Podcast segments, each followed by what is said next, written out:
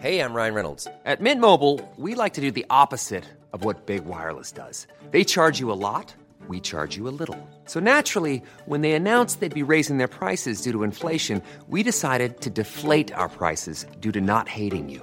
That's right. We're cutting the price of Mint Unlimited from $30 a month to just $15 a month. Give it a try at mintmobile.com slash switch. $45 upfront for three months plus taxes and fees. Promo rate for new customers for limited time. Unlimited more than 40 gigabytes per month. Slows. Full terms at mintmobile.com.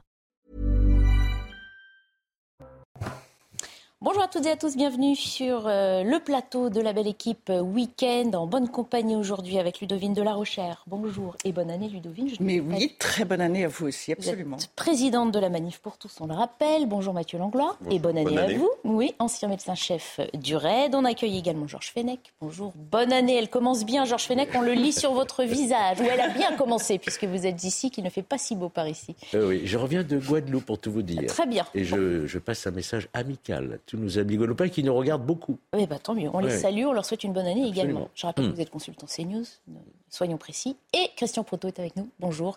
Le fondateur du GIGN. On entame nos débats dans un instant, mais il est 14h pile. Il est temps de faire un point sur l'essentiel de l'actualité avec Clémence Barbier. Un hommage a été rendu ce matin à la policière Clarissa Jean-Philippe, tuée le 8 janvier 2015 par le terroriste Amédi Koulibaly à Montrouge. Un portrait de la policière et une plaque signée de sa mère longent le trottoir de la rue. Clarissa Jean-Philippe avait été abattue d'une balle de Kalachnikov dans le dos par Amédi Koulibaly, auteur le lendemain de la tuerie d'un hypercachère. Une alpiniste de 31 ans est décédée après avoir chuté de plusieurs centaines de mètres dans le massif de Beldon en Isère. La jeune femme, accompagnée d'un groupe d'une dizaine de personnes, a glissé hier après-midi sur une neige dure en pente raide sur environ 300 à 400 mètres.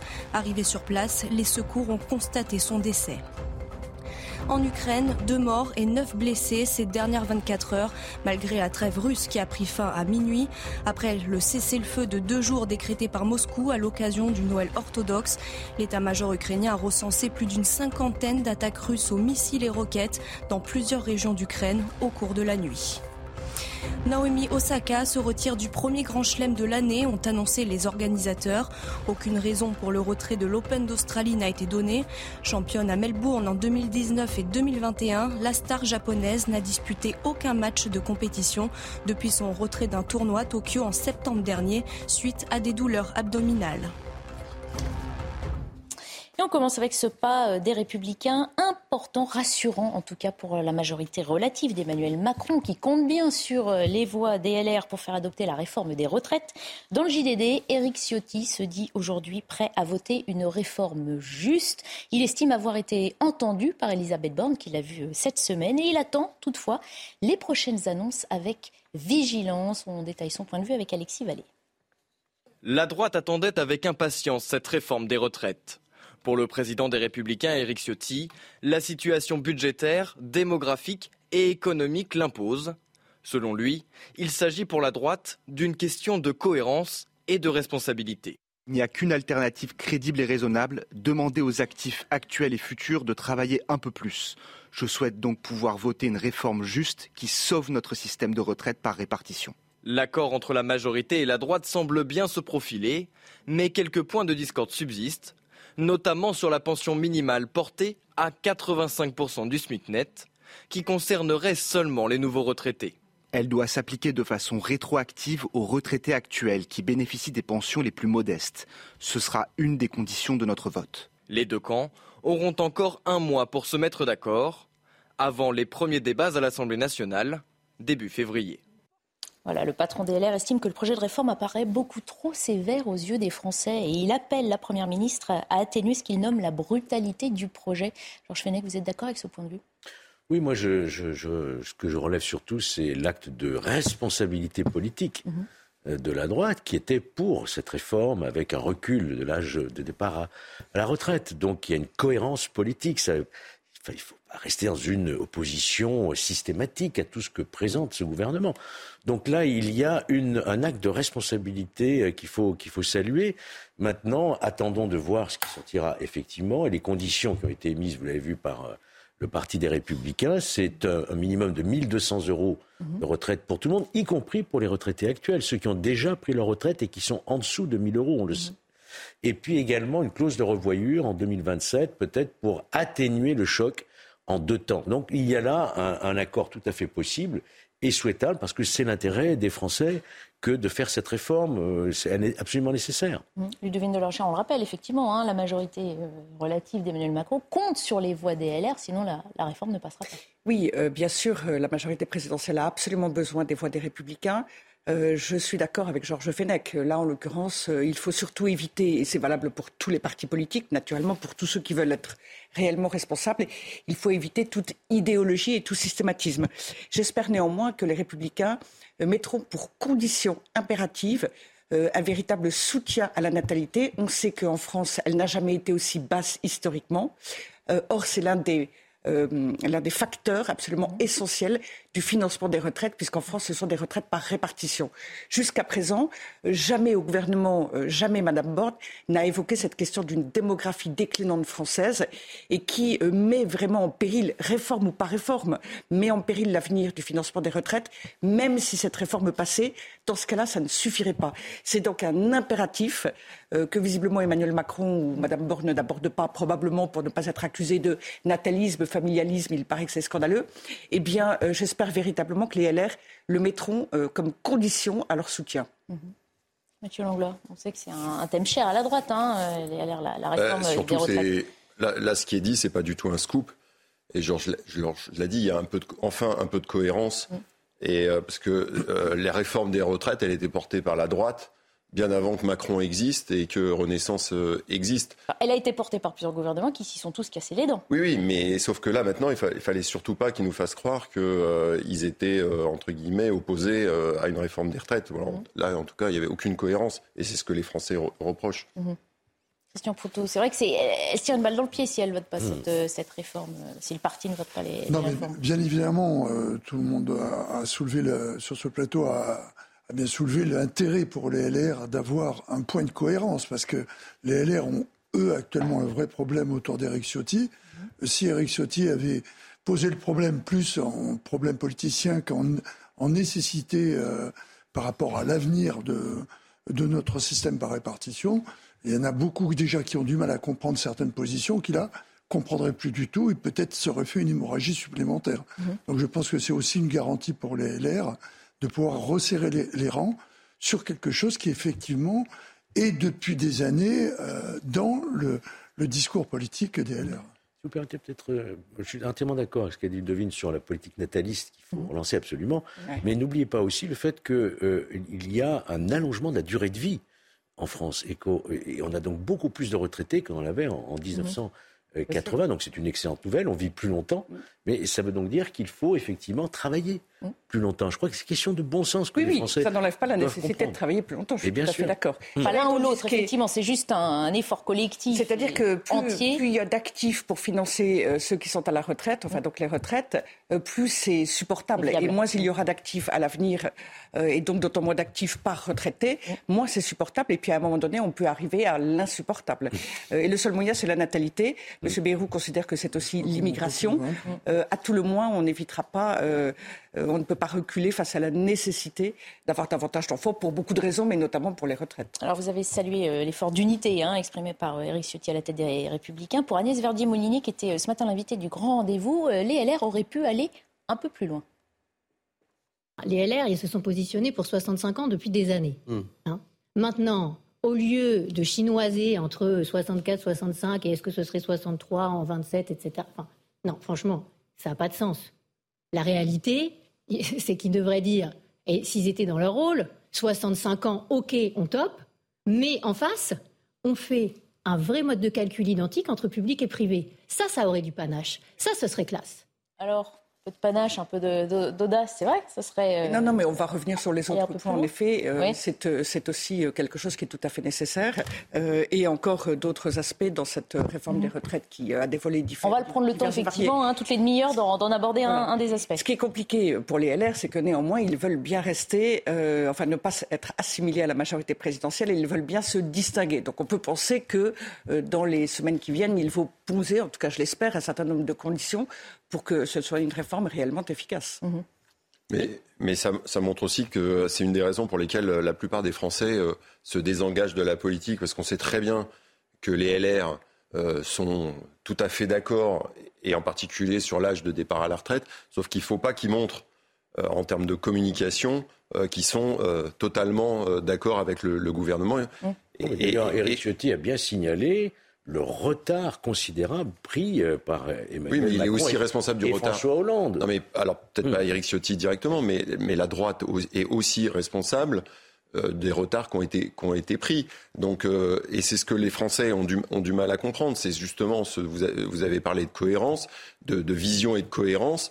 Et ils ont l'impression qu'on navigue plus entre des petits arrangements politiques euh, et, et, et ça sur des sujets majeurs comme les retraites, comme le travail, comme on a parlé de l'hôpital pendant tout le week-end. Bon, euh, tout ça, ben, finalement, c'est ça qui, je pense, crée de la, de la di- distance entre. Parce que voter cette réforme des retraites pour les LR, pardon, mais si j'apporte mon grain de sel, c'est aussi trahir une partie de l'électorat qui, lors de la présidentielle, a voté plutôt LR et qui ne voulait pas donner sa voix à Emmanuel Macron.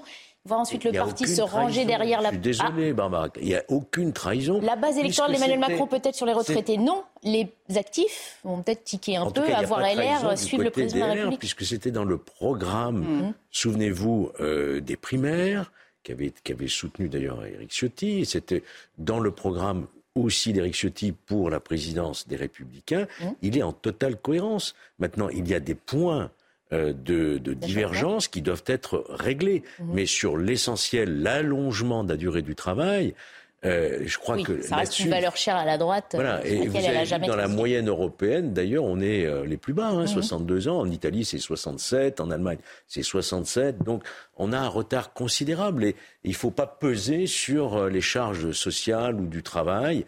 Il faut effectivement travailler plus longtemps. Alors en tout cas, les syndicats, eux, évidemment, sont vent euh, debout contre le projet. Laurent Berger de la CFDT a évacué toute idée d'accord possible dans les conditions actuelles, c'est-à-dire si le gouvernement maintient ce très probable report de l'âge légal. On écoute les précisions d'Augustin Donadieu.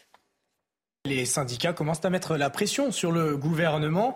Et regardez ce que, ce que dit Laurent Berger dans les colonnes euh, du euh, Parisien. Il n'y aura pas de deal avec la CFDT. La mesure d'âge proposée est la plus dure de ces 30 dernières années. Il y a un problème. Alors Laurent Berger assure qu'ils feront tout pour que le gouvernement recule sur le report de l'âge légal euh, de départ à la retraite. Un report qui cristallise toutes les tensions. D'ailleurs, le leader syndical met en garde euh, Elisabeth Borne. Regardez, attention, Madame la Première ministre, il y a aujourd'hui euh, beaucoup de tensions sociales, beaucoup de difficultés sociales, d'angoisse, euh, de conflictualité, beaucoup de ressentis négatifs dans la population. En clair, la mèche ne demande qu'à être allumée, euh, selon Laurent Berger. La question est de savoir s'il y aura une étincelle à un moment donné qui provoque un conflit social ancré, et les retraites peuvent l'être. Alors le gouvernement est prévenu, la CFDT est prête à appeler les salariés à se mobiliser. Ce qui est sûr, c'est que le 10 janvier au soir, les organisations syndicales se retrouveront et l'on fera tout pour avoir une réponse commune. Une chose est sûre, le bras de fer entre les syndicats et le gouvernement ne fait peut-être que commencer. Voilà, et c'est pour ça qu'on a envisagé que ce mois de janvier bah, soit un, un mois euh, noir, en tout cas assombri par euh, une grogne sociale. Écoutez ce qu'en pense Marine Tondelier, la nouvelle patronne des Verts. Cette année, le régime de retraite est excédentaire. Quand on regarde les finances liées aux retraites, c'est excédentaire. On nous dit qu'il manquerait 12 milliards sur 340 en 2027. 12 milliards sur 340, c'est 3%. Donc déjà, je pense qu'on peut survivre avec ça, que c'est pas ça l'urgence. Pour moi, il y a une urgence dans ce pays, c'est le climat.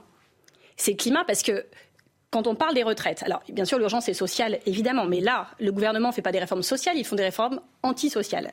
Et quand bien même euh, on voudrait garantir nos droits sociaux, je vous rappelle que dans un monde à plus 4 degrés dans 30 ans, on ne se posera plus la question de répartition, capitalisation 62, 64. Ah oui, mais dans ce cas-là, on Tout fait rien parce qu'on part du principe qu'on sera tous Si morts. on veut s'occuper de nos droits sociaux, il faut aller dans la rue, les protéger maintenant, mais il faut aussi avoir toujours l'œil du moyen et du long terme sur le climat, parce que si on ne sauve pas le climat, je veux dire, moi je suis une génération où je, ma retraite est plutôt dans 30 ans, et pour moi l'horizon dans 30 ans aujourd'hui n'existe pas.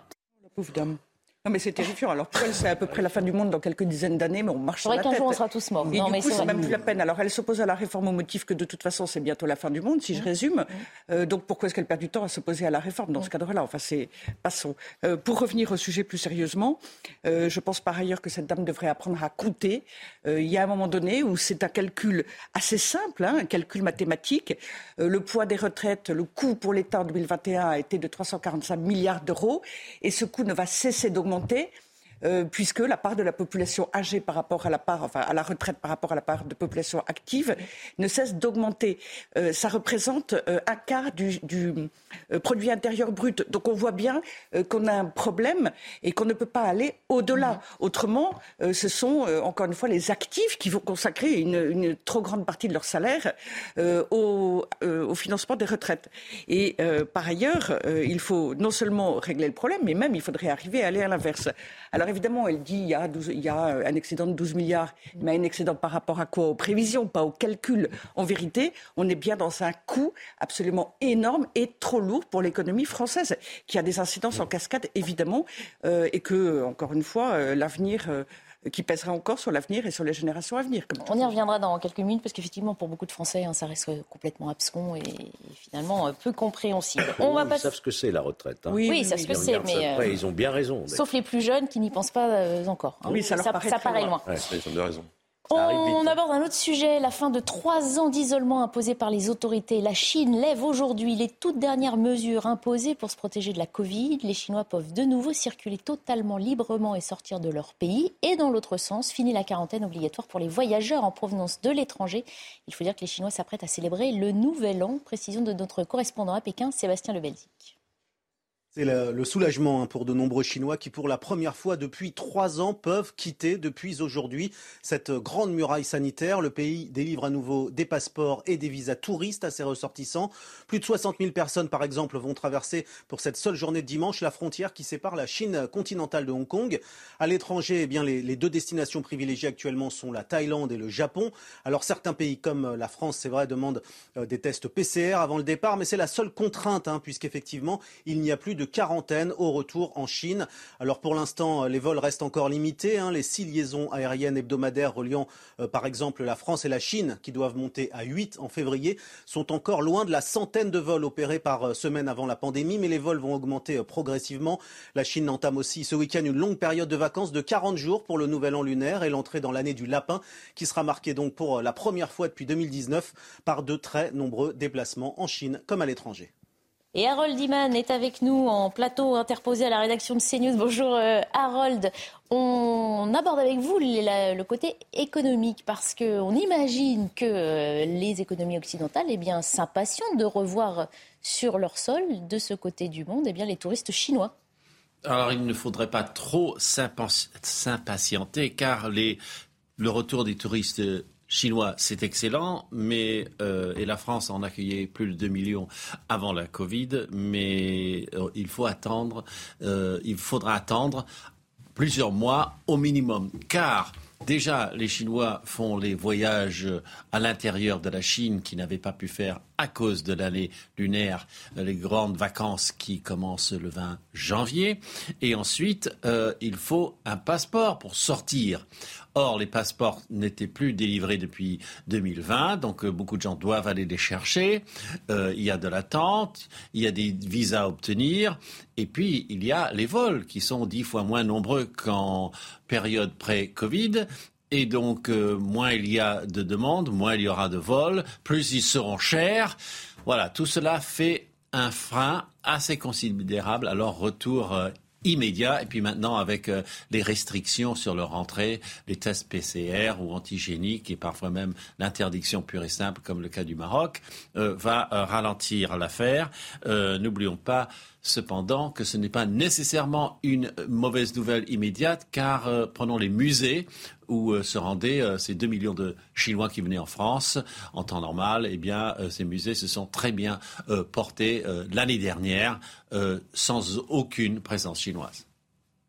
Harold Diman, spécialiste des questions internationales à la rédaction de CNews. Bon, alors si les Chinois ne reviennent pas tout de suite, en tout cas, ce qu'on peut voir, peut-être Christian Poteau, c'est une normalisation, y compris du côté euh, des Chinois qui avaient euh, pris des mesures draconiennes et de, de l'attitude à adopter euh, vis-à-vis de cette maladie qui va continuer de circuler de toute façon. Non, mais c'est quelque chose, quand on y pense, de surréaliste, parce que ils ont bloqué, bien évidemment, les gens, effectivement, et en même temps, ça permettait de masquer une insuffisance par rapport à la manière dont ils ont traité euh, la Covid, et en particulier, à mon point de vue, mhm. sur l'inefficacité de leur vaccination. Il ne faut pas oublier que selon les chiffres, les chiffres chinois, c'est tout à fait mhm. euh, subjectif. C'est très difficile de connaître la vérité. De savoir. Il y aurait moins de 40% de la population qui serait vaccinée, et on annonce même moins de 10%. Mhm. Si, si on rajoute à cela l'inefficacité de leur vaccin, on a le résultat que l'on a. C'est-à-dire que le zéro Covid masquait une réalité qui a explosé le jour où on a ouvert. Mais le vrai problème aussi, il est économique intérieur. C'est le problème de... Oui, parce que la politique zéro Covid a fortement impacté l'économie intérieure. Complètement impacté, effectivement, vous avez raison, Barbara. L'économie intérieure chinoise, qui commençait largement à souffrir, et en plus avec des gens qui ne le supportaient plus parce qu'ils ne pouvaient plus vivre. Mathieu Langlois je suis assez d'accord avec euh, Christian, c'est-à-dire que la, dictature euh, sanitaire imposée par le gouvernement euh, chinois, je pense qu'on est tous d'accord pour dire qu'il y avait surtout l'envie de, masquer pas mal de, choses.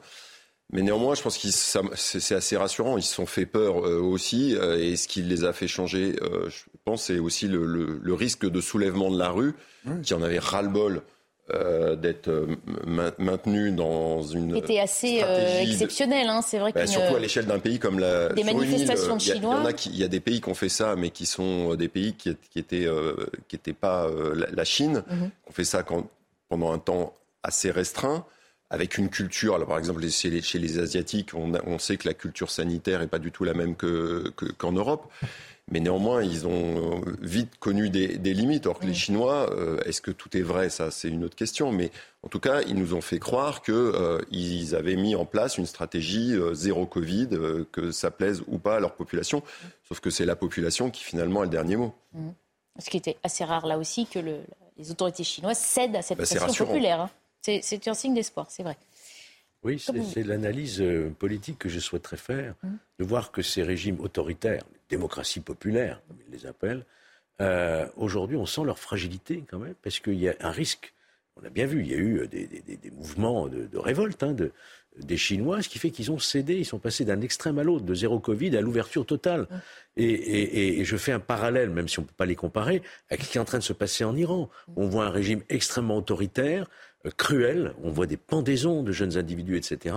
Et on sent aussi une foule qui est en train de se dresser contre ce régime des mollahs. Donc on voit bien que partout, le peuple, quand il se soulève, même les démocraties autoritaires, les régimes autoritaires, finalement finissent par reculer. Et c'est un, c'est un signal d'espoir pour la démocratie. Surtout, ils, adorent euh, montrer la faiblesse de nos démocraties, justement parce que, euh, bah, évidemment, le citoyen a, a toute sa place. Et, juste, je suis d'accord avec Georges, c'est-à-dire que c'est très encourageant de voir que dans des démocraties comme la, comme la Chine, finalement, euh, sur un problème quand même qui est un problème de santé publique majeur, ils arrivent euh, aussi à évoluer euh, et plutôt dans le bon sens. Mmh. de la recherche. Alors, oui, ça commence cette réouverture. Alors en fait, Thierry Volton, qui est un spécialiste des régimes communistes et post-communistes, lui émet euh, deux hypothèses tout à fait différentes. Lui, il pense que euh, ça n'est pas le soulèvement populaire qui a changé quelque chose et qui explique euh, le, le, basculement de la politique du gouvernement chinois sur le, du pouvoir chinois sur le Covid.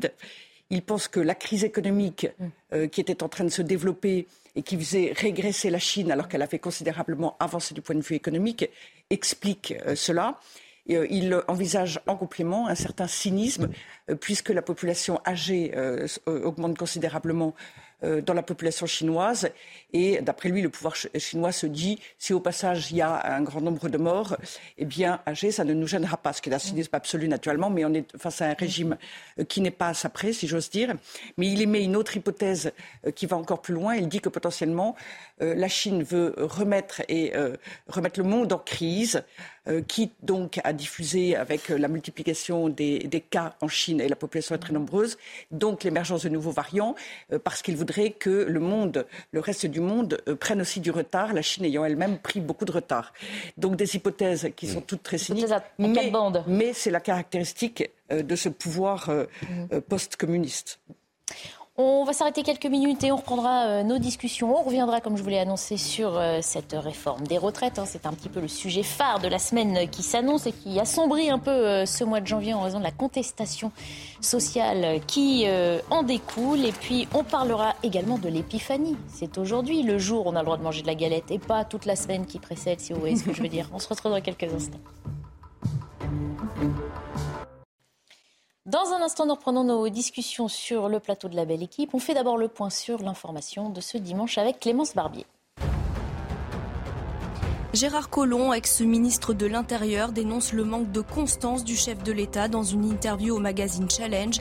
Il s'est notamment indigné de la situation dans les hôpitaux français, lui-même hospitalisé cet hiver pour un cancer de l'estomac. Ce que j'ai vu lors de mon séjour, c'est un hôpital en très grande difficulté où le sous-effectif est quelque chose d'incroyable, a-t-il déclaré.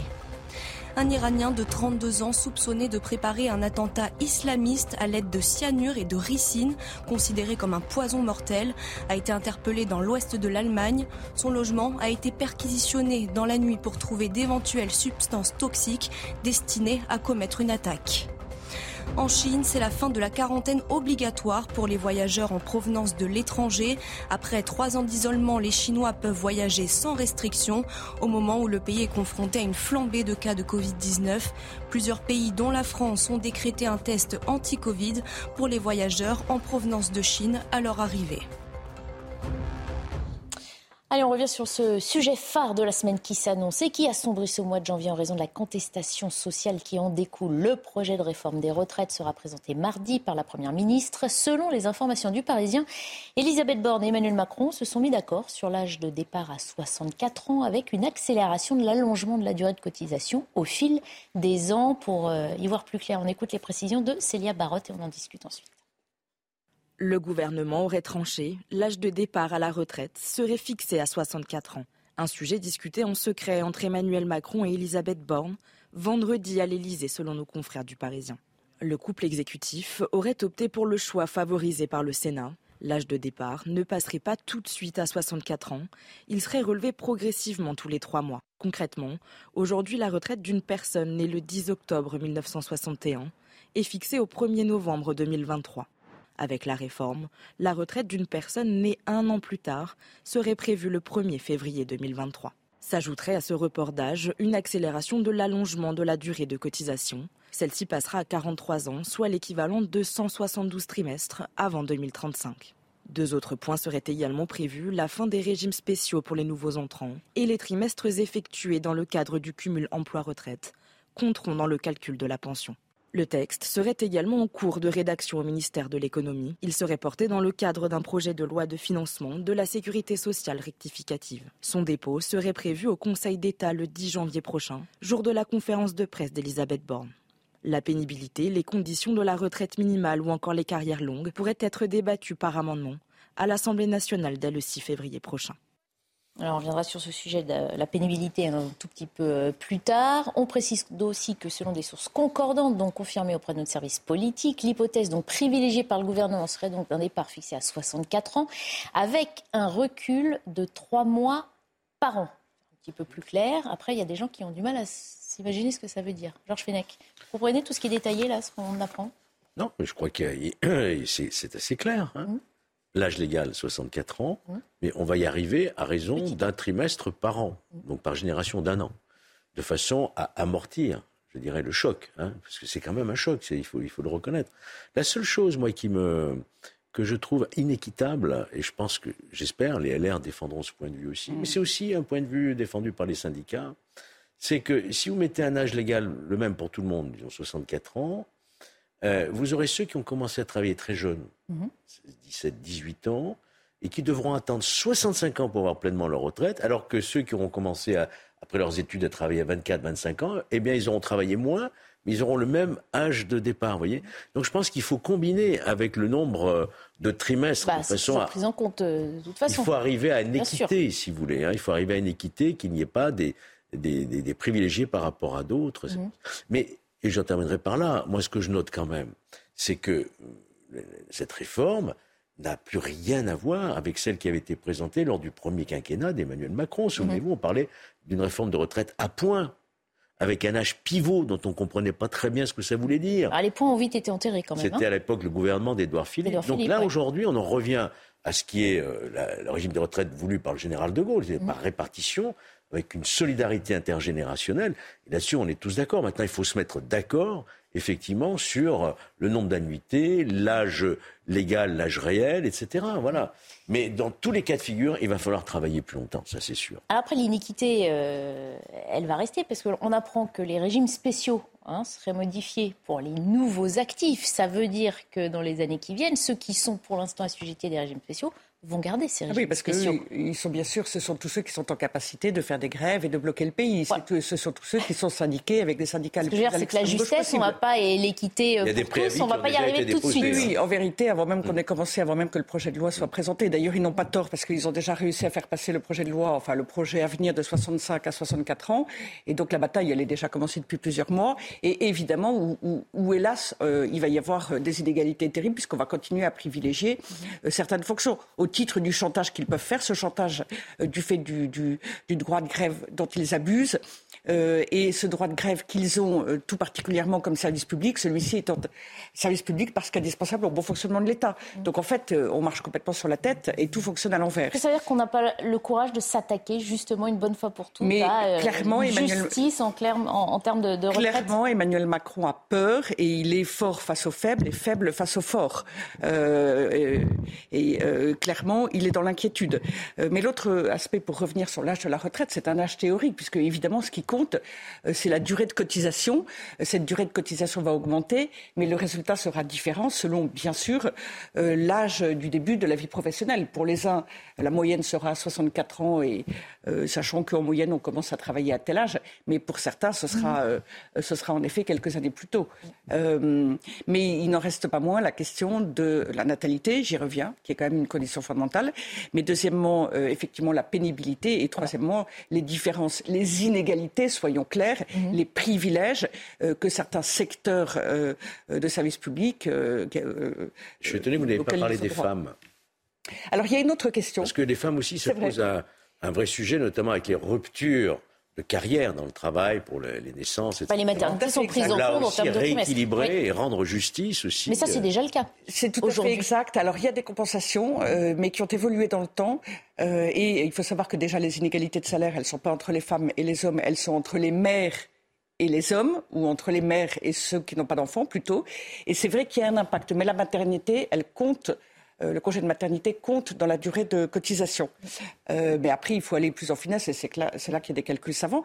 Et j'espère là encore que le gouvernement, je me fais peu d'illusions pour les mères, mais que du côté de la droite, il y aura une attention, euh, une vigilance, mais au-delà d'une vigilance, des conditions posées, un soutien. Là, la droite doit être extrêmement exigeante, puisque la possibilité du passage dépend d'elle. Et c'est pas la gauche qui aidera, ni l'extrême gauche. Donc, Non, non.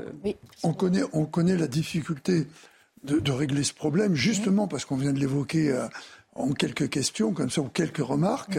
C'est que il y a presque autant de cas qu'il y a de métiers. C'est c'est ça qui pose vraiment problème.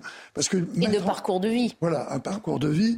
Oui, euh, on peut rajouter également métier, mais également conditions dans lesquelles. Mais en général, les deux sont liés, puisqu'il y a des métiers où on démarre plus tôt et des métiers où on démarre plus tard. Ce qui est- mais la vraie problématique également, c'est le problème des, des gens qui ne trouvent plus, à partir d'un certain âge, que l'on n'embauche plus. On n'embauche plus. 30% au chômage. Donc il y a un vrai problème au niveau de ceux qui vont arriver à la retraite, cadre, cadre moyen, cadre supérieur, que les entreprises ne veulent plus. Euh, il va bien falloir à un moment imposer quelque chose. Il y a quelque chose qui ne me paraît pas très cohérent dans tout ça. Il y a la nécessité d'amener les gens le plus loin possible. Je le sais puisque dans la fonction, haute fonction publique, par exemple, tous les administrateurs civils et tout, on est jusqu'à 60 euh, aux fonctionnaires 65 ans. Mais il y a plusieurs départs potentiels. Euh, ça démarre de 58 à 65. Comment on va faire quand il n'y aura pas de travail dans le civil pour ces gens-là. Mhm. Euh, Et et comment cotiser Comment Mhm. euh, quand on sera au chômage C'est c'est une vraie problématique que- qu'on n'entend pas du tout. Et alors effectivement, le taux de chômage des plus de 60 ans, pardon, est de 30%. C'est absolument considérable. Et théoriquement, le gouvernement a dit qu'il y aurait des mesures, en effet, question. faites pour faciliter, alors peut-être avec euh, euh, de- de- des cotisations euh, allégées pour les plus de 60 ans. Euh, et euh, juste pour finir, pardon, euh, sur la différence entre le public et le privé, il faut savoir par exemple que le, euh, le montant de la retraite pour le public est déterminé sur les six derniers mois de salaire. Et c'est la raison pour laquelle, dans la fonction publique, et notamment les enseignants, sont nettement mieux payés à la toute fin. Donc les jeunes sont très peu payés. C'est la volonté des syndicats euh, d'enseignants, il faut quand même le savoir. Euh, et à l'inverse, dans le privé, c'est sur les 25 dernières années. C'est Donc inéquitable. évidemment, ça n'a rien à voir. C'est inéquitable. C'est inéquitable. Moi, je Ouais. pense que c'est inéquitable. Tout à fait. Voilà, On qu'il est y a là un favoritisme. Une inégalité, Inégalité et des entre le secteur privilèges public tout et à le fait secteur scandaleux. Il il y aura toujours des. Malheureusement, on est une société qui est plurielle, fait de, de- énormément de diversité. euh, Christian l'a dit, rien que sur les hauts fonctionnaires. Euh, et, et je pense qu'il faut aussi euh, qu'on arrête de regarder systématiquement euh, dans, la gamme, dans la gamelle du, du voisin. Évidemment qu'il faut qu'il y ait une vraie justice. Euh, Qu'il y ait une équité. Ah non, mais on est d'accord. Sauf que c'est le public, c'est le privé mais on qui a trop finance, tendance, qui on a- finance on a un les, peu les trop ten- du public. On a un peu trop tendance aussi à vouloir regarder. Vous parliez de tous les régimes spéciaux et tous les chaque quel est le dans le le petit privilège qu'a mon voisin alors que je, je ne l'ai pas et ça et ça crée entre guillemets euh, une, am- une, une, une amertume ou une, Une un début exactement. Et, et, et je pense qu'il faut aussi, euh, et ça c'est le, le travail des politiques, c'est dire on va, euh, il faut qu'on soit tous responsables.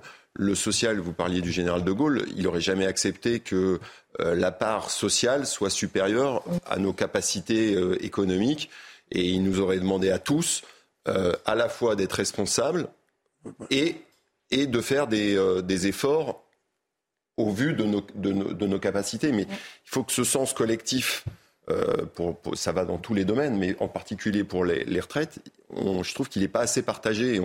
On est Non, mais- chacun a, a voulu- euh, tendance à, à- essayer de regarder uniquement son. Les, euh, par- les parcours de vie sont différents les uns des autres, les engagements, euh, euh, la lourdeur de la tâche, etc. Néanmoins, pardonnez-moi, euh, la gauche et l'extrême gauche, qui sont ceux qui s'opposent à toute réforme des retraites, finalement, je ne sais pas comment ils estiment eux je- pouvoir les financer.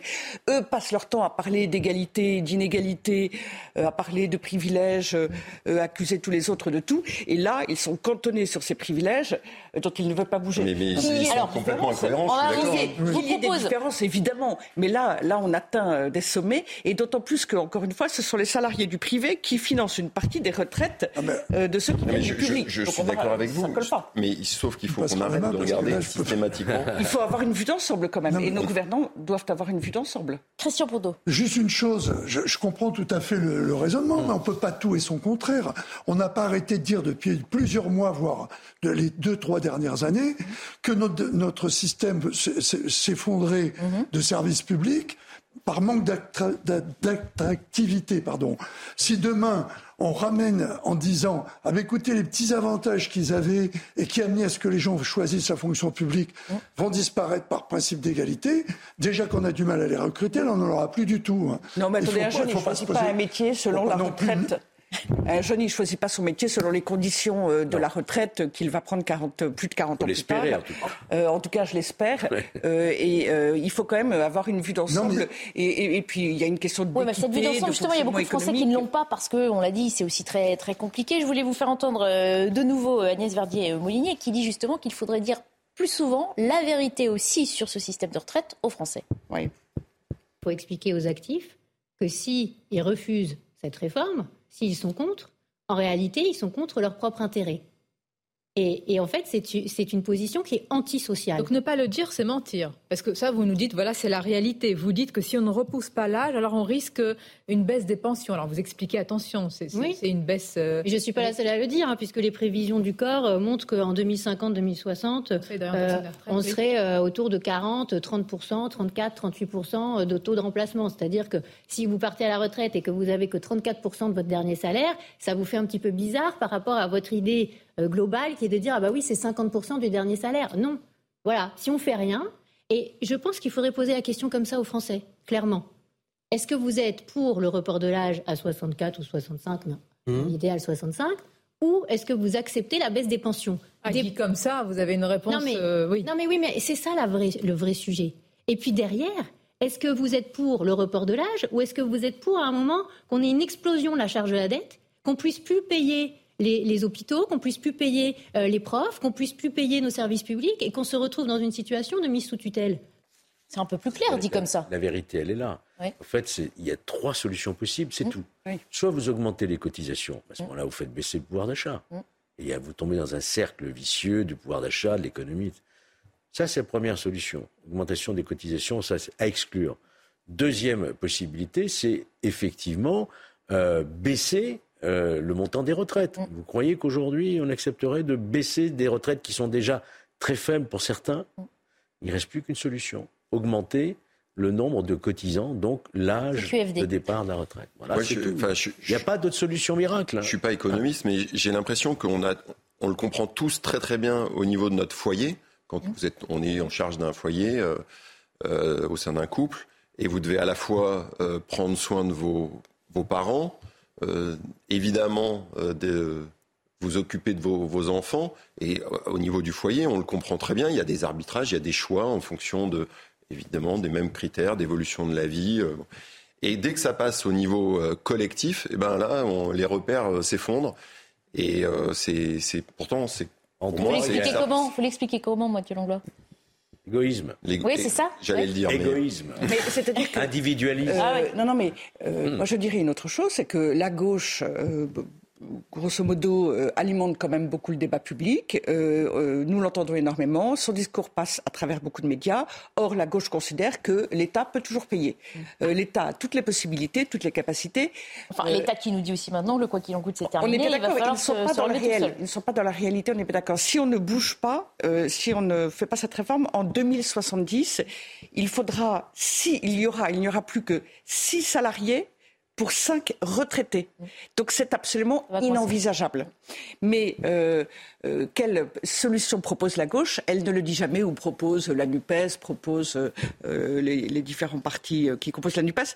Il ne donne pas de solution parce qu'il n'y en a pas d'autres. On est déjà aujourd'hui à 1,7 actifs pour Tout à fait. retraités. Tout à fait. On a... Alors qu'en sous Mitterrand, en 1980... 1,7 pour 1. Oui, c'était l'inverse. Donc vous voyez que la situation, elle est, aujourd'hui. Euh, mais on est tous d'accord hein, sur le plateau, manifestement. Mais attendons, vous allez voir ce qui va se passer. Effectivement, on peut le craindre dans la rue. Ah bah oui. Alors, il y a une épreuve du feu politique là pour le gouvernement d'Elisabeth Borne et pour la, majorité euh, toute relative mhm. de ce gouvernement qui va être un moment de vérité crucial. Hein.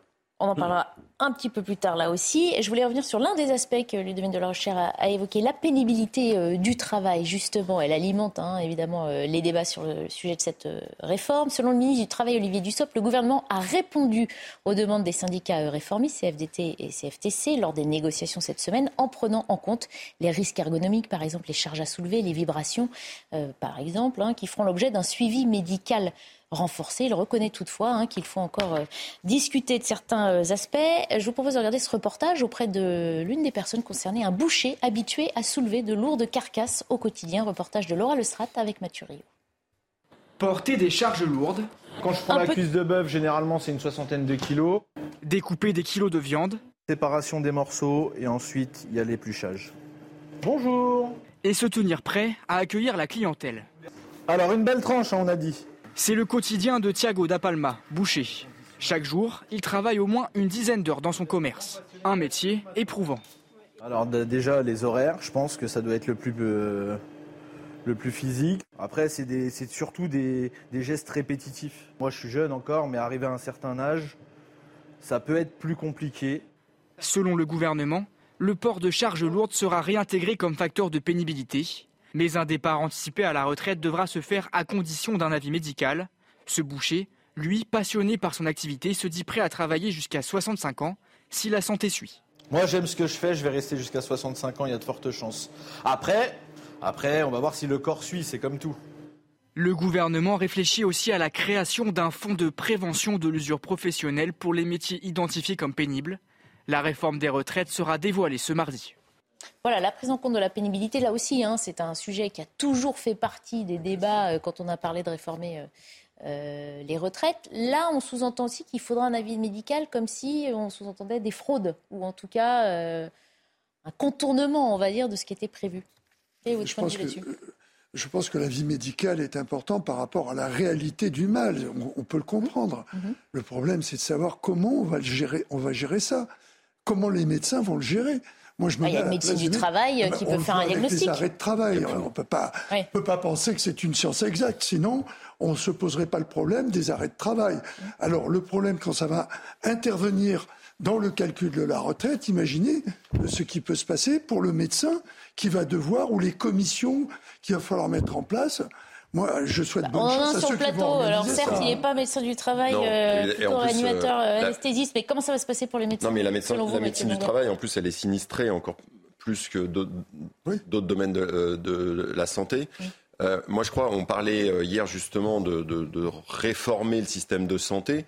Il faudrait associer, là, il y a une super occasion, c'est-à-dire que les médecins, en tout cas, euh, quand ils interviennent sur ce, pour justement sur la part de la pénibilité au travail, introduire la notion de, médecine de prévention et d'accompagnement, pas attendre l'âge de la retraite, l'incident, l'accident ou, en tout cas l'arrêt de travail, mais travailler bien en amont dès l'embauche pour avoir des, programmes d'accompagnement et, de prévention des, risques. Et ils sont, on l'a dit hors antenne, ils sont à la fois euh, sur les troubles musculosquelettiques, ce qui est le cas de, ce boucher, mais aussi euh, tous les troubles euh, psychologiques liés au travail.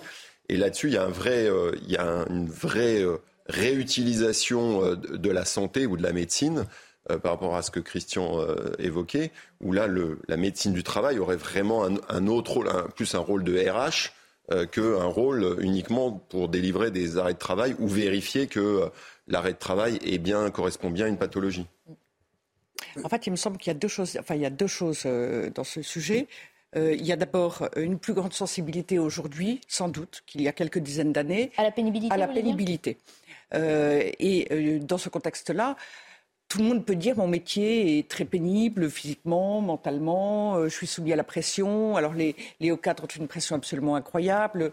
Euh, les employés dans certaines tâches sont sur des euh, gestes répétitifs et fastidieux. Enfin, chacun peut trouver, on parle des médecins, des infirmières, enfin, chacun peut trouver beaucoup de pénibilité. il me semble qu'en tout cas, on ne peut pas le faire au cas par cas et que les médecins ne pourraient pas s'amuser à dire votre tête, alors elle va être de tel, tel ou tel taux parce que vous avez vécu ça comme ci ou comme ça. En revanche, qu'il y ait des secteurs qui, objectivement, euh, soit considéré comme plus pénible comme pénible, ce qui était le, euh, ce qui a été le cas me paraît assez sage. Et dans ce cas-là, on n'est pas euh, au cas par cas. En revanche, définir les secteurs ne va pas être simple. Euh, enfin, ou les redéfinir, modifier le périmètre ne va pas être simple. Euh, c'est évident. D'ailleurs, pour rappel, les cheminots euh, touchent encore une prime, et je crois que ça fait partie de leur calcul de retraite, pour tout le travail lié au charbon de l'époque des cheminots. Ça a été un des objets de la renégociation, enfin, qui a amené à un moment justement les conducteurs de train à réagir parce qu'on leur disait mais c'est plus des machines à vapeur. Et finalement, ça a été supprimé, c'est possible. Ça a disparu. En tout cas, je suis restée en effet sur cette. Euh, cette oui, mais c'est le type même. Ça illustre tout à fait, tout à fait. Euh, quelque chose qui est parfois très décalé. Oui, donc on va en réinventer. Alors, euh, on verra, mais de fait, il y a des, des, ah des, métiers qui usent tout particulièrement. Enfin, j'allais dire le travail. Oui, mais cela dit, on peut comprendre. Enfin, le travailler, ça use. Mais il faut justement réinventer ça en disant Maintenant, on va, on va tous s'accompagner les uns les autres pour que le travail ne soit, ne soit pas vécu comme une euh, C'est-à-dire qu'il y a la tous s'accompagner les uns les autres, ça veut dire quoi pénibilité, c'est pas la même chose. Mais je suis pas un utopiste. Hein, non, non, non, mais qu'est-ce que vous entendez par s'accompagner les uns les autres? Bah, bah, par exemple. de la prévention. Par exemple, ce que je viens de dire avant sur euh, le, rôle de, la médecine de prévention. Au long cours et pas. Euh, sur cette notion de pénibilité au, au travail. C'est quelque chose de différent, comme l'a dit Ludovine. Il y a effectivement le traitement médical, préventif, de la médecine, le travail, etc. Mais vous ne pouvez pas euh, laisser à, un médecin euh, pouvoir décider à quel âge vous devez partir à la retraite. Mais moi, pas du tout. Donc, il y a, effectivement, par voie réglementaire, il y aura des secteurs qui sont discutés dans les branches professionnelles, avec les syndicats, pour savoir quel est le métier qui rentre dans un secteur de pénibilité. Il faut que ça s'applique à tout le monde de la même manière. Et là aussi, il faut trouver une, mm. espèce de, justice, et ça va être très compliqué parce que on l'a tous dit. Euh, tout le monde trouve à des moments de sa vie euh, son travail pénible. Alors évidemment, les notions physiques sont plus faciles à, partager ou, à comprendre. les policiers, les militaires, tout ça aussi, c'est facile de, l'identifier. mais il y a tout un tas d'autres métiers. On parlait des soignants qui étaient en, grande difficulté, qui sont toujours, parce que ça s'est pas arrêté hier. Hein. Euh, eh bien évidemment, la pénibilité, elle n'est pas forcément uniquement physique, elle va être de, de, les professeurs. On n'a pas parlé de la galette, mais on se garde ces petites parts de galette pour juste après euh, la pub. Il sera 15h. Euh, on reviendra aussi sur les annonces qui devraient être faites demain par le gouvernement en ce qui concerne la chasse. A tout de suite. Il est bientôt 15h. Bienvenue si vous nous rejoignez sur le plateau de la belle équipe. On reprend nos discussions. On fait d'abord un point sur l'essentiel de l'actualité avec Clémence Barbie. Après la découverte du corps d'une femme sans vie le 24 décembre à Saint-Raphaël dans le Var, son mari a été interpellé hier à Pierrefitte en Seine-Saint-Denis. Ce Tunisien de 39 ans avait quitté la région avec les trois enfants du couple. Selon le procureur de la République de Draguignan, l'examen du corps de la femme de 31 ans avait révélé de possibles traces de strangulation et des hématomes au visage. Un hommage a été rendu euh, ce matin à la policière Clarissa Jean-Philippe, tuée le 8 janvier 2015 par le terroriste Amédi Koulibaly à Montrouge. Clarissa Jean-Philippe avait été abattue d'une balle de Kalachnikov dans le dos par le terroriste. Amédi Koulibaly tuera quatre autres personnes le lendemain en prenant en otage des clients et salariés d'un hypercachère. En Ukraine, deux morts et neuf blessés ces dernières 24 heures malgré la trêve russe qui a pris fin à minuit après la fin du cessez-le-feu de deux jours décrété par Moscou à l'occasion du Noël orthodoxe. L'état-major ukrainien a recensé plus d'une cinquantaine d'attaques russes aux missiles et roquettes dans plusieurs régions d'Ukraine au cours de la nuit. Naomi Osaka se retire du premier grand chelem de l'année, ont annoncé les organisateurs. Aucune raison pour le retrait de l'Open d'Australie n'a été donnée. Championne à Melbourne en 2019 et 2021, la star japonaise n'a disputé aucun match de compétition depuis son retrait d'un tournoi à Tokyo en septembre dernier suite à des douleurs abdominales. C'est ce dimanche, le jour de la galette ou du gâteau des rois. Contentons l'ensemble des Français. On sait qu'il n'y a pas partout la galette frangipane, il n'y a pas partout la brioche à la fleur d'oranger, mais nous sommes au courant. Sauf que dans un contexte d'inflation et de perte de pouvoir d'achat, on le sait, de nombreux Français font des arbitrages hein, dans la liste de leurs courses. Kinson et Laurent Sélarié se sont rendus dans une pâtisserie du 15e arrondissement de Paris pour voir si les amateurs de galettes étaient au rendez-vous et si le commerçant avait lui aussi des arbitrages à faire. La boulangerie est parfumée par l'odeur de la frangipane. Regardez ces belles pâtes croustillantes qui nous ouvrent l'appétit. Le magasin ne désemplit pas, mais face à l'inflation des matières premières, le beurre, les œufs, le prix a forcément augmenté. La part individuelle est passée de 3,50 euros à 4 euros, mais le patron a décidé néanmoins de maintenir un prix juste. Je vous propose de l'écouter. Alors on a décidé d'augmenter déjà par rapport à l'année dernière, mais pas, pas trop. On veut que la, galette des rois reste un produit accessible à tout le monde et un produit de fête, de plaisir, et que ça ne devienne pas un produit de luxe. Alors forcément, la marge sera moins importante cette année et passera de 70% à près de 50%. Néanmoins, le mois de janvier reste une période de fête. L'objectif de cette boulangerie, vendre entre 2000 à 3000 galettes des rois. Voilà, apparemment, hein, les Français aiment ces traditions et continuent malgré hein, euh, l'inflation et le pouvoir d'achat euh, en crise de. Et alors effectivement, Barbara, vous avez raison. Euh, on parle de la galette depuis un certain nombre de jours et on l'a dégustée, on l'a trouvée déjà même chez les commerçants avant même Noël d'ailleurs. On sent que certains veulent en faire le dessert du réveillon de Noël, effectivement. Aberration totale. Euh, et en fait, c'est bien aujourd'hui, le deuxième dimanche de Noël, après Noël, euh, qu'a lieu la fête de l'Épiphanie, puisque, rappelons-le quand même, euh, c'est la galette des rois, c'est la fête de l'Épiphanie, c'est-à-dire des rois mages qui sont venus après la naissance de Jésus, etc. moi, j'ai vu chez Picard une galette des reines, figurez-vous.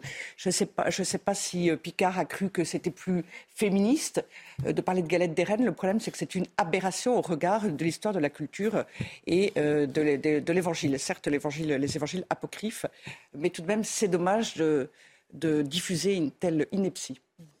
Jean Fenech. Je suis d'accord. la galette des rois, c'est la galette des rois. Il y a une raison historique. C'était au Picard de Pantine Oui, oui, oui c'est peut-être ça, vous avez raison. Mais je crois que c'est même dans tous les cas. Non, moi je voudrais saluer euh, les efforts qui sont faits par les pâtissiers, notamment celui que nous venons d'interviewer, qui, qui, maintient des prix accessibles, comme il dit, euh, malgré l'augmentation des mhm. matières premières, du mhm. lait, de la farine, du beurre, etc.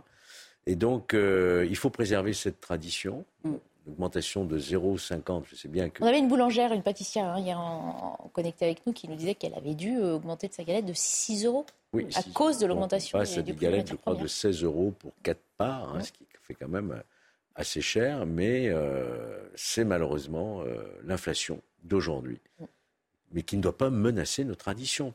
Oui, c'est vrai qu'il y, a un effort, il y a un effort à faire là-dessus et qui finalement sera au bénéfice moyen terme de, euh, des pâtissiers, etc. Mhm. Euh, mieux vaut augmenter moins que ça ne pourrait l'être euh, pour que ça perdure dans le temps. Les autres années, ils seront à nouveau gagnants, espérons-le. Ah, ah, après, moi, évidemment, je suis aussi un, grand amateur de, galettes. Et, chez de laquelle? La galette des rois ou la brioche des rois? Non, non, la galette des rois. Alors, il y en, a d'autres très bonnes, mais en plus, il y a, dans chaque région a maintenant sa, sa galette, c'est très bien et qu'évidemment les boulangers, avec tout l'amour qu'ils peuvent y mettre, euh, elles sont souvent délicieuses. Mais quand on regarde ce qu'il y a dedans réellement, et quand vous la faites vous-même avec vos, moi je l'ai fait avec mes filles, vous dites finalement c'est quand même c'est quand même un produit de luxe. Faut pas avoir Ouais, il faut pas avoir peur de le dire. Un produit artisanal. oui, oui, mais enfin. Et qui demande du temps. Et qui. qui... Ah, alors, mes, filles ont un secret parce que ça n'a pas pris. Euh... Ah, bon, elle était beaucoup moins bonne. toutes faites déjà, peut-être. Ah, c'est pas pareil. Elles font leur pâte feuilletée elles-mêmes. Ah oui, non, mais une pâte feuilletée. si elles ont fait leur pâte feuilletée. Non, la pâte feuilletée, c'est plus compliqué, mais c'est vrai que la crème d'amande, c'est facile. Tricher, effectivement. C'est la pâte feuilletée qui est un petit peu longue à faire. Oui, oui, puis, non, mais évidemment, euh, ça donne, c'est ce qui fait tout le, le goût de, de, de, la galette. Mais ça, ça, ça, reste quand même un produit de, de, de luxe. Euh, et devoir faire des choix, on en revient toujours à la même chose. Une fois par an, une... une fois par an. Hein. Oui, mais on n'est pas obligé d'en manger euh, trois, euh, trois fois à trois repas. Euh, oui. Euh, c'est même peut-être pas recommandé, en fait, vous qui êtes médecin. C'est un peu lourd. Par rapport aux bonnes résolutions de faire du sport après euh, les fêtes, c'est moyen. moi, moi, ce que j'espère, c'est que ne va pas se lever tout d'un coup le même euh, type d'hurlu-berlu que celui qui a, qui a voulu faire retirer la, la statue Saint-Michel Saint, au Sable d'Olonne, oui. qu'on vient de nous expliquer que c'est pas laïque de faire la galette des Ah, mais là, il y a du business à faire dessus. Donc, dans ce cas-là, curieusement, c'est comme Noël. Remarquez, Noël, un certain nombre de commerçants ne disent plus, et ici, la branche sur laquelle ils sont ouais, mais on, on, nous a supprimé le sapin, on a supprimé la crèche, et il dit, ici qu'il y en a un qui se lève pour nous supprimer la galette des rois. On va leur donner de mauvaises idées. Vous battrez. Non, non, non, mais justement, j'anticipe pour éviter les âneries, parce que... C'est bien vu. C'est... Et c'est bientôt l'heure du goûter, alors bonne, euh, bonne galette. Que les euh, boulangers réagiront, je pense, j'espère. Euh, on change de sujet. Il fut longtemps un très proche soutien d'Emmanuel Macron jusqu'à ce que le divorce soit consommé. Depuis, Gérard Collomb, l'ex-maire de Lyon, ne modère pas ses critiques envers les choix du président de la République. Il livre son amertume au magazine Challenge. Emmanuel Macron lui-même, l'hôpital, la gauche, tout y passe. Résumé de Mathieu Rio.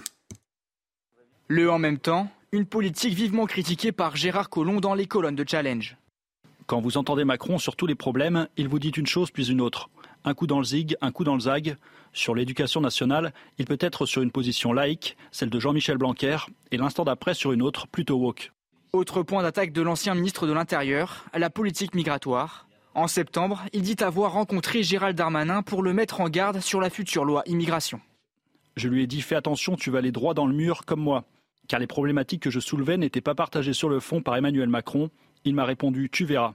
Et ce que j'ai vu, c'est que le président allait encore imposer ses vues sur la régularisation, notamment créant un appel d'air.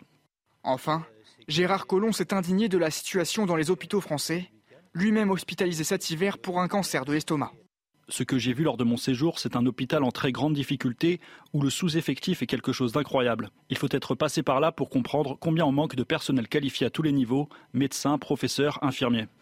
L'ancien élu socialiste poursuivra ses observations politiques dans ses mémoires dont l'écriture vient de commencer. Mathieu Langlois, il est trop sévère, euh, Gérard Collomb? Je ne sais pas. un tacle, c'est euh, en football, si on reprend le football, euh, c'est un geste d'abord très technique. que je enfin qu'on est plusieurs tout le monde ne sait pas réaliser. Exactement, et c'est un geste carton jaune. Hein. Et c'est un geste défensif pour reprendre le ballon pour réattaquer à son tour. Voilà, donc je ne sais pas quelle est l'ambition de de Monsieur Collomb. Je ne pense pas que ce soit celle-là. Hmm. donc bah, en plus, il a été au départ, il était quand même euh, un des initiateurs du, euh, du en même temps. On marche Mm. Vous savez que j'étais élu lyonnais moi-même, euh, du temps de Gérard Collomb d'ailleurs. Non, moi je voudrais saluer euh, d'abord son combat contre la maladie. Ça, c'est quelque chose d'important qu'il faut saluer. Euh, on sent bien que la politique lui manque. Il n'est plus au gouvernement et il n'est plus aux affaires à Lyon. Mais qu'il veuille s'exprimer après tout, c'est son droit. Euh, il y a beaucoup d'autres hommes politiques qui ont aussi leur carrière derrière eux et qui continuent à s'exprimer de différentes manières. Ce que je trouve un peu plus gênant, effectivement, ce sont les tacles contre celui qu'il a nommé ministre de l'Intérieur. Euh, je pense qu'il ne faut jamais vraiment euh, cracher dans la soupe, je dirais. hein. Mais bon, autrement, il a le droit de s'exprimer Ah sur ben, les problèmes de ne dit le contraire. sécurité. Il est en train d'écrire euh, manifestement ses mémoires. Et C'est une parole qui, qui est audible, qui compte euh, malgré tout, même s'il n'est plus euh, directement impliqué dans la vie politique. Euh, moi, ça ne me choque pas. Qu'il ait un regard critique, après tout, mais c'est son droit. Il en faut. C'est le libre arbitre, euh, Oui, c'est son critique droit, français. c'est sa décision. Christian Proto. Moi, ça m'énerve. Je rejoins ce qu'a dit. euh, Ah, vous n'aimez pas quand on crache dans la soupe Mais oui, parce refasse que le... dis-moi qui t'a fait roi, faut arrêter, il y a quelque chose qui va pas. Et en plus, personnaliser les problèmes, ça n'a jamais amené, fait avancer la, la machine. hein. On, on connaît tous ça. hein. Rochère, rapidement. Pour garder quelques minutes pour euh, L'impression que ça donne est assez désagréable. C'est-à-dire qu'il avait quitté son parti politique pour rejoindre Emmanuel Macron, qui Mhm. en effet l'a fait roi d'une certaine manière. Euh, et euh, au pouvoir, il s'est bien gardé de dénoncer tout ce qu'il dénonce aujourd'hui. Mhm. Donc, est-ce le fait d'être au pouvoir euh, et de vouloir obtenir et garder le pouvoir qui l'a fait taire? Euh, Rappelons-nous qu'au moment où il quittait le ministère de l'Intérieur, sur le pas de la porte littéralement, euh, il a lancé une alerte et une alarme extrêmement forte, à raison, mais qu'il avait eu jusqu'à ce moment-là. Et puis là, il va un petit peu plus loin. De manière globale, il euh, critique finalement assez fondamentalement, euh, fondamentalement pardon, la politique conduite par Emmanuel Macron. Et euh, au fond, on se dit que le pouvoir fait taire et qu'il n'a pas eu le courage de parler à ce moment-là. Et je pense que cela décrédibilise encore davantage la responsabilité politique. Euh, cette défiance que nous connaissons malheureusement de plus en plus, elle s'explique. Alors là, c'est pas un fait gravissime malgré tout, mais euh, disons que euh, l'incohérence, parfois le manque de courage, parce que finalement il y a eu un manque de courage quand il était visiblement quand il était au pouvoir, euh, décrédibilise et cela euh, Oui, mais enfin, développe ça- ça et empire la défiance. quand même, il a démissionné. Oui, il est parti. Parce qu'il était, en désaccord, Comme, ouais. souvenez-vous, Chevènement, à l'époque aussi, avait démissionné parce qu'il était en désaccord. Ça, vous ne pouvez pas lui le retirer. Non, mais il fait la Allez, promo de son livre. on revient avec un peu plus de légèreté euh, à cette invitation. Emmanuel Mar- Macron a participé aux rencontres du Papotin, hein, une émission euh, dont le principe, euh, c'est que l'invité réponde aux questions souvent posées sans aucun filtre par un groupe d'autistes, ce qui donne lieu à des échanges souvent amusants, émouvants et intimes. Je vous propose de regarder l'extrait dans lequel Emmanuel, Ma- Emmanuel Macron est questionné sur sa rencontre avec celle qui deviendra son épouse. Il est le président, il doit montrer l'exemple et ne pas se marier avec sa prof. Quand tu es amoureux, tu, tu choisis pas C'est pas bien, tu crois C'est pas facile. Non, c'est pas facile. D'abord, on a une, d'abord une personne un peu, on est une personne, euh, c'est notre prof, on est un peu, euh, on se sent un peu gêné. Bah, d'ab- elle n'a pas été vraiment ma prof, elle était ma prof de théâtre. Ah, C'est pas tout à- ça compte pas pareil. d'accord. Le malin. Arrête. Mais arrête de me craquer, mais tout de suite. Donc, Bah, c'est vrai. Donc, donc c'est pas, tu vois, c'est pas comme la prof de maths ou de. J'essaie de négocier, tu vois. C'est pas comme la prof de maths ou de sciences. Bon, qu'est-ce que ça. on- c'est de la communication sans doute. Ah. C'est vrai qu'on découvre un Emmanuel Macron peut-être plus intime là quand même, non? Et puis il y a- il y, a vraiment de l'authenticité. Ouais. Euh, Moi, je trouve ça, enfin, je, je, vais- je trouve ça vraiment très euh, touchant. Mhm. Euh, si C'est vrai qu'on vous le voit avez- jamais comme ça. Non, mais en plus, euh, il y a que ceux. Enfin, si vous avez déjà euh, croisé des autistes euh, ou vous êtes occupé d'autistes, euh, moi, ça m'est arrivé de soigner des autistes. C'est le relationnel est parfois très très très compliqué. Mhm. Et là, l'exercice, il est extrêmement difficile. On- on- c'est une C'est communication. très authentique effectivement. c'est ce que- Bah là, si vous trichez, vous en prenez plein la figure. hein. Ah oui bah c'est sûr. Et euh... Oui. non, vous n'êtes pas d'accord? Ben, dans l'autisme, Vous le trouvez comment, là, Emmanuel Macron Ça paraît très ringard, hein, je le suis sans doute. Moi, je suis resté attaché à, une- à la fonction présidentielle sacralisée. Ah, vous n'aimez pas voir le chef de l'État dans Non, cet je n'aime exercice pas voir ça. Autant, effectivement, on a besoin de savoir qui est l'homme, mais dans des circonstances comme ça, sur sa vie privée, de cette manière-là, avec cette décontraction-là, ça désacralise quelque part la, la Mais justement, ça le rapproche des, électeurs, peut-être. Peut-être. Quand il vous répond, quand on est amoureux, on ne choisit pas, ça parle à tout le monde. Oui, enfin, on ne va pas rentrer dans le détail. Non, on va pas rentrer dans le détail, on n'a pas le mieux temps. pas, je crois que ça ne nous C'est vrai. regarde pas. Ça ne nous regarde pas. Ça ne nous regarde pas. Ludovine de la.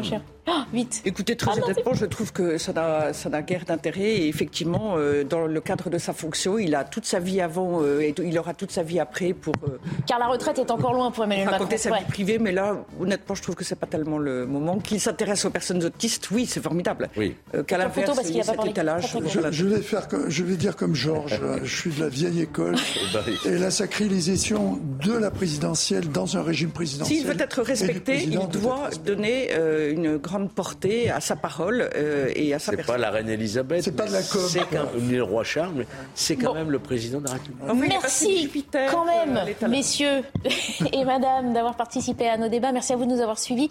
À suivre euh, Lionel Rousseau et son 90 minutes info. Bonne épiphanie, bonne fin de journée. À la semaine prochaine.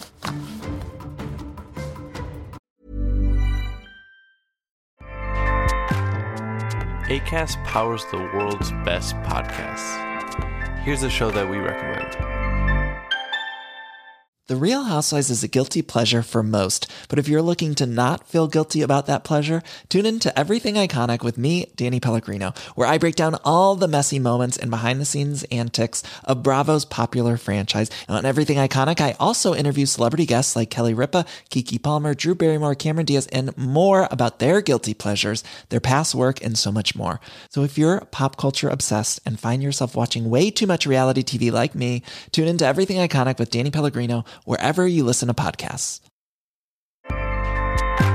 ACAST helps creators launch, grow, and monetize their podcasts everywhere. ACAST.com.